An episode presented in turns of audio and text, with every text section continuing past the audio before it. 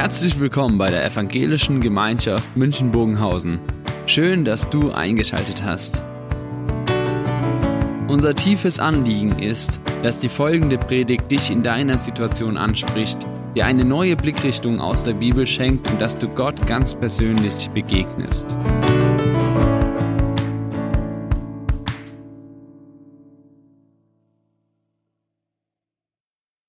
In der vergangenen Woche hatte ich eine Beerdigung zu halten. Und als es darum ging, diese Beerdigung vorzubereiten, habe ich die Angehörigen besucht und habe natürlich gefragt, was war das, was diese Person, die zu Grab getragen wird, wo man jetzt auch Abschied nimmt, was war das, was diese Person besonders gekennzeichnet hat? Was ist wichtig? Was soll nochmals aufleuchten aus diesem Leben? Und dann wird gesagt, diese Person, sie war jemand mit einem offenen Ohr für die Menschen. Sie hat hingehört. Und viele Menschen haben das genutzt, haben von sich geredet, von den Fragen ihres Lebens und von verschiedenen Themen. Und sie hatte eine offene Tür. Hat Menschen nicht nur beherbergt oder hat nicht nur Menschen versorgt, sondern sie hat Menschen Zugang zu sich gegeben und hat gesagt, da habt ihr Platz. Ihr könnt immer wieder bei mir ankommen. Das war wie so eine Tankstelle des Alltags. Und sie hat ein offenes Herz. Sie hat sich den Menschen zugewandt, nicht aus Pflicht, sondern weil sie die Menschen liebt. Ich habe gedacht, großartig, wenn man das von einer Person sagen kann. Und auf der anderen Seite, eigentlich müsste man das doch von jedem sagen. Eigentlich. Für diese Person war es Ausdruck ihres Glaubens. Und es wäre doch toll, wenn man von jedem Christen sagen könnte, ein Mensch mit offenen Ohr, ein Mensch mit offenen Augen, mit offenen Tür, mit einem offenen Herz. Ein Mensch, der die anderen wahrnimmt. Es wäre schön, leider ist es nicht so. Warum? Weil wir alle Menschen sind. Und weil wir uns manchmal selber im Weg stehen, dieses zu leben. Dabei ist es ja Auftrag Gottes, die Liebe zum Nächsten zu leben. Und die Bibel ist voll mit Anweisungen, wo es heißt, wie wird es ganz konkret? Wir werden heute einen kurzen Abschnitt aus dem Hebräerbrief lesen, in dem genau das beschrieben wird. Und der Hebräerbrief hat viele verschiedene Themen, die dort aufgegriffen werden. Und dann gibt es ein Kapitel, das ist so das Praktischste in dem ganzen Brief, nämlich Kapitel 13. Und es gibt ganz viele Hinweise, wo beschrieben wird, wie soll ich jetzt aus der Beziehung zu Gott heraus mein Leben gestalten? Wie wird es konkret, dass ich sage, ich glaube an ihn und das soll meinen Alltag prägen? Und der Abschnitt, er beginnt gleich in den ersten Versen, dass der Fokus auf die Christen gelenkt wird und ihre Beziehung zu Mitchristen. Warum? Ich habe vor vielen Jahren mal einen Kalender bekommen mit dem schönen Titel Alle Brüder werden Menschen. Und es war so ein bisschen christliche Eigenarten aufs Korn genommen. Diese frommen Brüder, und dann zu zeigen, im letzten sind sie auch nur Menschen. Und wenn sie Menschen sind, dann haben sie ihre ganzen Ecken, Kanten, Unvollkommenheiten, alles mit dabei. Und dann reden wir über Gemeinde. Gemeinde ist ja im besten Fall wie eine Familie. Ich habe zwei Brüder, die habe ich mir nicht freiwillig ausgesucht. Ich sage auch ganz ehrlich, manchmal hätte man vielleicht den einen oder anderen umtauschen wollen. Bei euch alles ganz anders. Also ist manchmal Familie schön, Riesenreichtum und manchmal auch wahnsinnig herausfordernd. Und genauso auch die Gemeinde, die Familie Gottes. Und ich weiß nicht, ob ihr sagt, naja, da kenne ich auch den einen oder anderen, den würde ich auch gern umtauschen oder austauschen. Und damit auch so diese Reizpunkte nicht mehr zu haben. Und genau da hinein spricht jetzt dieser Hebräertext. Er sagt, wisst ihr, dadurch, dass wir alle Menschen sind, bleibt jetzt die Herausforderung, in dieser Situation unseren Glauben zu leben. Und dann lesen wir in Hebräer 13 die ersten drei Verse. Und da heißt es, bleibt fest in der brüderlichen Liebe. Gastfrei zu sein, vergesst nicht, denn dadurch haben einige ohne ihr Wissen Engel beherbergt. Denkt an die Gefangenen, als wärt ihr Mitgefangene und an die Misshandelten, weil auch ihr noch im Leib lebt. Ich lese euch den Text nochmals in einer anderen Übersetzung vor und wenn ihr den hier verfolgen könnt, dann wird vielleicht das ein oder andere schon mal verständlich oder noch mehr zugespitzt. Eine Übersetzung, die neue Genfer Übersetzung, sie übersetzt den Text so. Lasst nichts eure Liebe zueinander beeinträchtigen. Durch Christus seid ihr ja Geschwister. Vergesst nicht, gastfrei zu sein. Durch ihre Gastfreundlichkeit haben einige, ohne es zu wissen, Engel bei sich aufgenommen. Denkt an die Gefangenen und nehmt an ihrem Schicksal Anteil, als wärt ihr selbst mit ihnen im Gefängnis. Habt Mitgefühl mit den Misshandelten, als wäre es euer Körper, dem die Schmerzen zugefügt werden. Spannender Text. Ich denke, der Grundtenor heißt, wendet euch mit eurem Herzen den Menschen zu. Gebt denen, die mit euch Jesus nachfolgen, Raum in eurem Leben, nicht nur ihnen. Aber hier fangt doch mal an, weil ihr vielleicht eine gemeinsame Voraussetzung habt. Und das sind jetzt diese drei Stichworte, die ich aufgreifen will. Offene Augen, offene Herzen, offene Tür. Das erste, das offene Herz für den Nächsten. Ich weiß nicht, wer von euch die Hollies noch kennt. Also nicht die Holies, die Heiligen, sondern die Hollies. Eine Band, also wer jetzt nickt, der zeigt, er ist schon ein bisschen älter oder ein Musikkenner. Eine Band, die 1969 einen Song geschrieben hat, He and Heavy is my brother. Das wurde damals die Hymne für die Anti-Kriegsbewegung äh, gegen den äh, Vietnamkrieg. Dieser Text geht aber zurück auf eine Geschichte, die James Wells geschrieben hat in seinem Buch Die Gleichnisse von Jesus. Und da beschreibt er, wie ein Mädchen ein Kind auf dem Arm trägt und einer, der vorbeikommt, fragt, ist das Kind nicht zu schwer? Und das Mädchen antwortet ganz entsetzt, der ist doch nicht schwer, der ist doch mein Bruder. He and heavy is my brother. Er ist nicht zu schwer, er ist doch mein Bruder.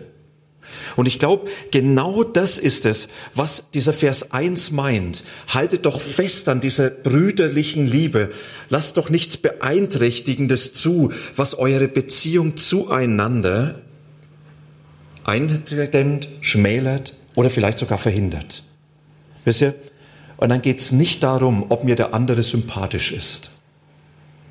Und da geht es mir auch nicht darum, ob der andere mich unterstützt, ob er mir vielleicht auch manches hilft, ob er mir wohlwollend gegenüber ist, ob ich ihn als positiv erlebe. Es ist völlig egal, wie ich den anderen erlebe.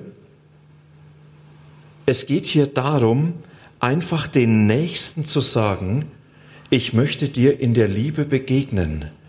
Und das geht gegen meinen Instinkt, gegen das, was normal ist. Normalerweise sagt man, ich habe nichts gegen dich. In Klammer, ich habe auch nichts für dich. Lässt du mich in Ruhe, lasse ich dich in Ruhe. Machst du deins, mache ich meins. Man muss ja nicht mit allen. Und wisst ihr, und das merkt man, ich habe nichts gegen den anderen, aber wenn ich auch nichts für ihn habe, dann zeigt sich das in meinem Verhalten ihm gegenüber, in meiner Einstellung. Und das prägt dann nicht nur mein Denken, sondern auch mein Reden und mein Tun. Und dann wird deutlich, da gibt's Menschen, für die habe ich halt nicht unbedingt groß was über. Der Schreiber schreibt das an Christen in einer Gemeinde. Und ganz ehrlich, ja, auch in der Gemeinde finden sich genau diese Verhaltensregeln wieder. Und noch schlimmer wird es, wenn der andere mich verletzt hat, mich enttäuscht hat, nicht genug beachtet, nicht auf meine Erwartungen, Wünsche eingegangen ist, dann fängt man an, sich zurückzuziehen und dann fängt man an zu merken, ja, der andere wird mir wirklich zur Last. Und wie sagt das Mädchen?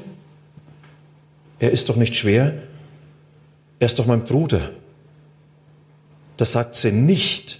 Er ist doch nicht schwer, er wiegt nur 15,8 Kilo. Sie sagt, er ist nicht schwer, er ist mein Bruder. Und das ist, was in diesem Text steht. Bleibt in dieser brüderlichen Liebe, in dieser geschwisterlichen Liebe. Da wird erinnert, schaut mal, ihr habt euch einander nicht selber ausgesucht. Der Mensch, der dir schwerfällt, mit dem du nie in den Urlaub fahren würdest. Der Mensch, wo du vielleicht froh bist, dass er nicht der Nachbar ist. Dieser Mensch ist dir von Gott in dein Leben hineingegeben, in die Gemeinde, in der du auch bist. Er ist dir Gabe und Aufgabe. Er ist dir Gabe Gottes, weil Gott durch diesen Menschen etwas in deinem Leben bewirken wird. Und er ist der Aufgabe, weil Gott durch dein Leben auch etwas bei diesem Menschen bewirken wird. Und deswegen heißt es jetzt nicht, ich muss alle Menschen sympathisch finden, sondern es heißt erst einmal ganz grundsätzlich, ich sag Ja zu dir wegen unseres gemeinsamen Vaters im Himmel willen. Ich sag Ja zu dir, du bist mir von Gott gegeben, in den Weg gestellt. Ich sag Ja zu dir, auch wenn du mir manchmal Last bist. Ich sag Ja zu dir, ich will an dir wachsen und du darfst an mir wachsen. Und an unsere Beziehung zueinander soll sichtbar werden, dass wir gemeinsam zum Vater im Himmel kommen. Jetzt ganz konkret. Wer ist vielleicht dieser Mensch, wo du sagst, das ist ein Mensch in meiner Gemeinde, in meinem Umfeld, wo ich weiß, der ist mit mir eigentlich durch den Glauben verbunden und bisher verbindet mich herzlich wenig. Wo du vielleicht ganz bewusst jetzt sagst, Jesus, ich danke dir für diesen Menschen, ich sage Ja zu ihm. Nicht, weil er so toll ist, sondern weil er zu dir gehört, genauso wie ich. Und weil du ihn in mein Leben gegeben hast. Ich sage ja zu ihm. Und ich wende mich innerlich ihm zu. Und ich will anfangen, mich von diesem Ja prägen zu lassen. Das war das offene Herz. Und jetzt geht's um das zweite, die offene Tür. Die offene Tür zum Nächsten. Viele kennen wahrscheinlich Leo Tolstoi, diesen russischen Schriftsteller. Und er hat eine schöne Geschichte beschrieben, die in der Regel in Weihnachten erzählt wird. Nämlich ein großer Tag im Leben des Vater Martin. Und er wird beschrieben, wie dieser arme Schuster Martin in einem eiskalten Winde so von Gott eingeflüstert bekommt, morgen komme ich selber vorbei. Du wirst Weihnachten mit mir feiern. Ich besuche dich morgen, sagt Gott. Und dann wird beschrieben, wie dieser Schuster die ganze Nacht schon nicht mehr schlafen kann und sich wahnsinnig freut. Und am nächsten Tag schaut er immer aus dem Fenster, ja, äh, wann kommt er? Und anstatt dass Gott kommt, kommt der alte Straßenkehrer vorbei, der erbärmlich friert. Und Martin sagt mal, wenn ich schon warte, hast du Lust, komm rein, bekommst du eine Tasse Tee, kannst dich aufwärmen, erzählt, Gott kommt zu mir, aber jetzt musst du wieder gehen. Und dann sieht er, wie eine Mutter vorbeikommt mit einem Kind auf den Arm, völlig verarmt. Und er holt sie herein, fragt, kann ich dir was anbieten zu essen? Und die Frau sagt, nein, ich möchte mich nur wärmen. Dann in der nächsten Stadt habe ich Angehörige und Martin sieht, das Kind ist ja barfuß. Und dann holt er Schuhe heraus für dieses Kind, schenkt es ihm und die Mutter, sie geht weiter. Und dann sieht Martin einen Jungen, der aus Armut klaut und schreitet ein und sagt, komm, komm herein, darfst dich bei mir satt essen. Und dann schickt ihn aber wieder weg, sagt, ich erwarte noch hohen Besuch. Und als dann Abend wird, ist Martin tief enttäuscht. Gott war nicht da. Und er ist tief enttäuscht, weil er den ganzen Tag vergeblich gewartet hat. Und in seiner Verzweiflung, in seiner Enttäuschung sagt er, Gott, wo warst du? Und dann flüstert Gott ihm zu, hast du mich nicht gekannt? Ich habe dich doch besucht. Ich war der Straßenkehrer. Ich war die Mutter. Ich war der hungrige Junge. Ich war der, die du beherbergt hast. In denen war ich selber gegenwärtig.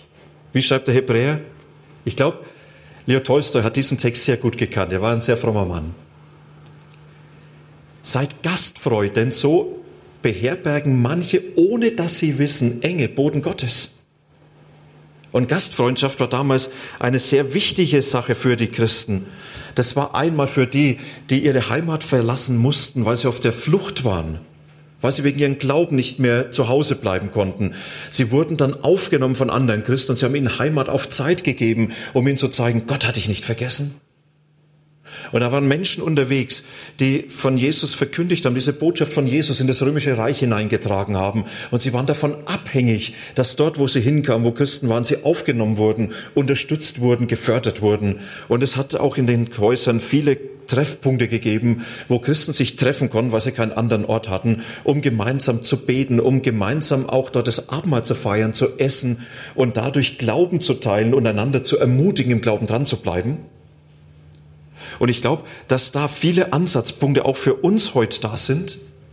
Wenn es heißt, seid gastfreu, das heißt nicht, jetzt ladet heute Mittag gleich noch jemand zum Essen ein und zum Kaffee trinken, damit ihr alle eine gute Zeit habt. Mancher sagt, eine Gastfreundschaft verstehe ich so. Das ist eine andere Gastfreundschaft, von der hier die Rede ist.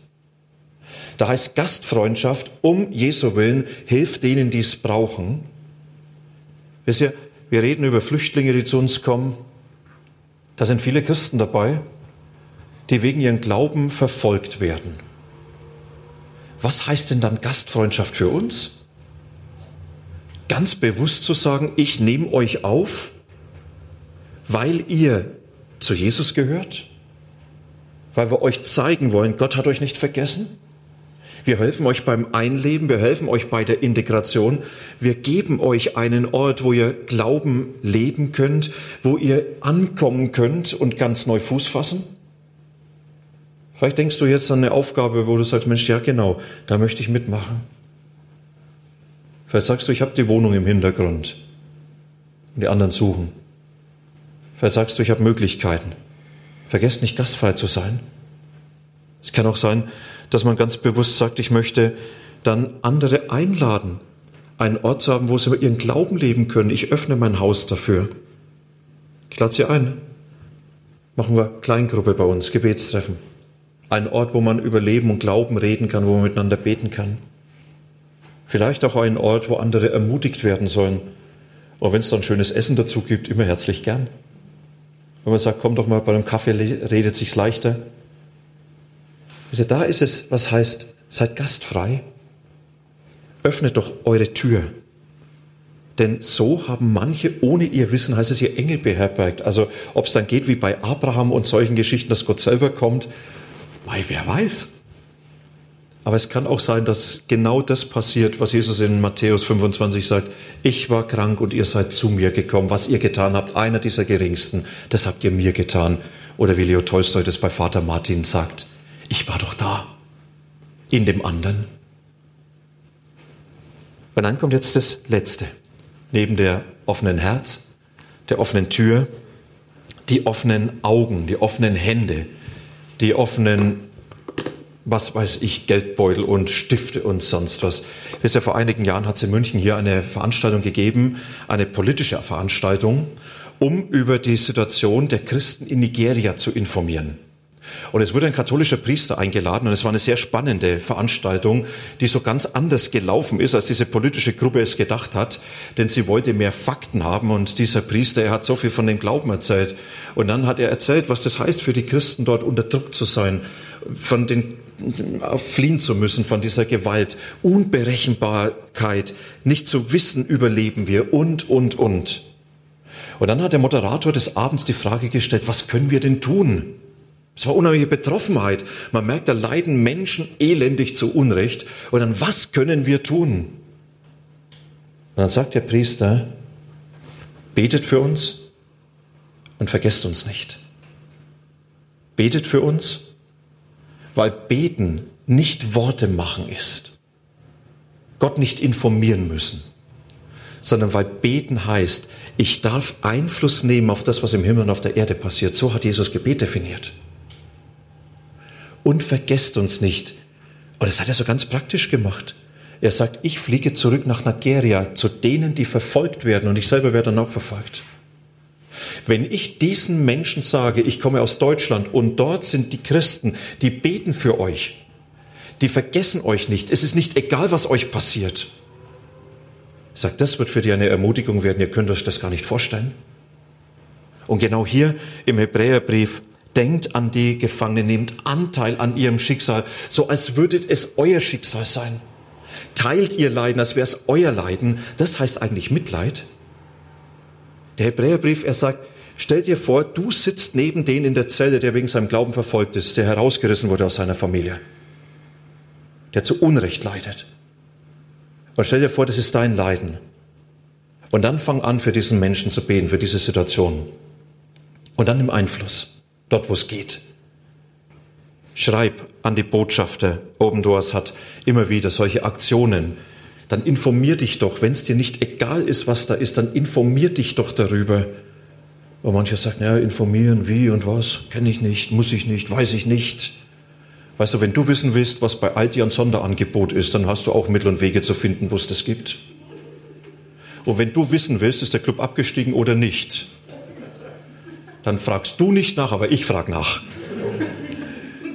Und dann weiß ich, wo es was gibt. Und genau das ist die Herausforderung. Denk doch an die Gefangenen. Und dann fang an, dir es aufs Herz zu legen und für sie aktiv zu werden.